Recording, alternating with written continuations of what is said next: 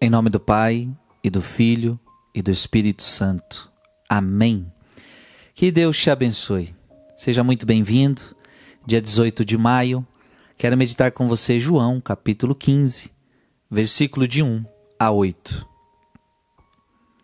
Naquele tempo disse Jesus a seus discípulos: Eu sou a videira verdadeira e meu Pai é o agricultor.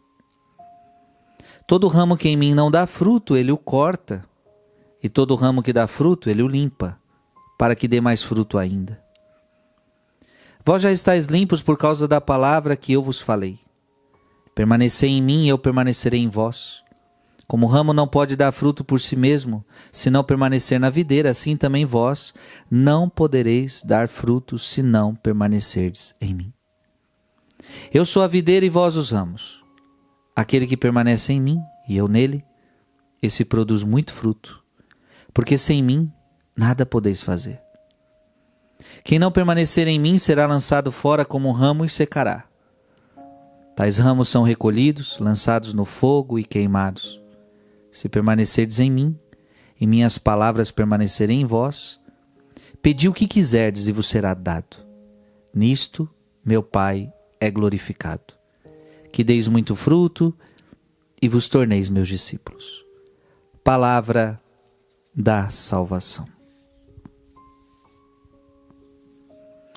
Como o ramo não pode dar fruto por si mesmo se não permanecer na videira, assim também vós não podeis, não podereis dar fruto se não permanecerdes em mim. É preciso permanecer em Jesus. Esta é a palavra. Ele é a videira. Nós somos os ramos. Ele é a videira e nós somos o ramo. Você sabe que se o ramo não tiver unido à videira, o ramo morre. Por isso Jesus, ele coloca essa imagem perfeita. O ramo precisa permanecer com a videira, senão morre, senão morre, senão não tem vida, senão não gera fruto. É preciso permanecer em Jesus. Gente, o que é permanecer em Jesus? O que é estar com Jesus? O que é estar unido a Jesus? É estar em estado de graça. Coloca isso no seu coração. Estar unido a Jesus é estar em estado de graça. O que é que te coloca no estado de graça? O batismo. O batismo que você recebeu quando você era criança, quando você é adulto, não sei, mas o batismo que você recebeu te deu o estado de graça, a presença de Deus na tua alma. Deus se uniu a você, te deu o estado de graça, estado de santidade. Só que preste atenção. Frei, eu posso perder o estado de graça? Pode. Pode. Então não é assim, você recebeu no seu batismo e nunca mais você perde. Você pode perder o estado de graça. Mas, Frei, então o que, que pode? E veja, você te perdendo o estado de graça, você perde a união com Cristo. O que, que me tira do estado de graça? O pecado mortal. Não é qualquer pecado. Existem pecados que não vão tirar de você o estado de graça.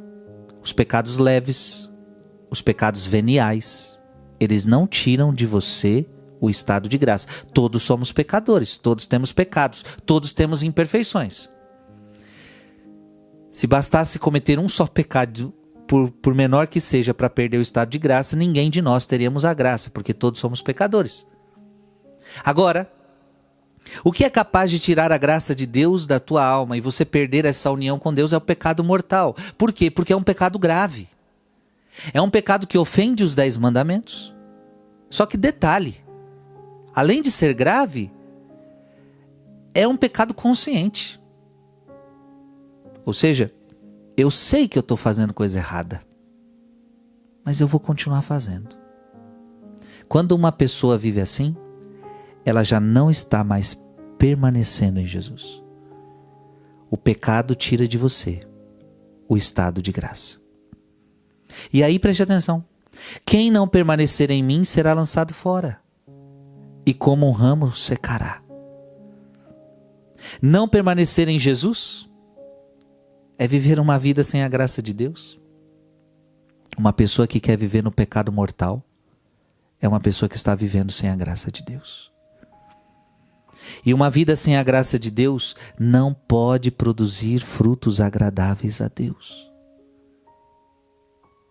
É Jesus quem está falando, minha gente, não é Frei. É Jesus. Jesus está dizendo que essa secará, esse ramo secará, vai ser uma vida seca, uma vida sem frutos. É por isso que Jesus está dizendo: permanecei em mim, eu permanecerei em vós, permaneça no estado de graça que eu te coloquei no santo batismo. Ou seja, renuncie todo o pecado mortal da sua vida. Eu vou dar exemplos, por exemplo, quantas pessoas pecando contra o terceiro mandamento, faltando na missa todo domingo. Ou vai domingo sim, domingo não, isso é um pecado e você sabe disso e você está consciente. Esses dias mesmo, uma pessoa não foi para a missa porque tinha visita em casa. Ah, hoje eu não vou para a missa, não, padre, porque tem uma visita em casa. Você comete um pecado por causa de uma visita na sua casa. Deixa de fazer o mandamento de Deus por causa de uma visita. Aí você perde a graça, meu filho. Você não vai produzir fruto, sua vida vai secar desse jeito.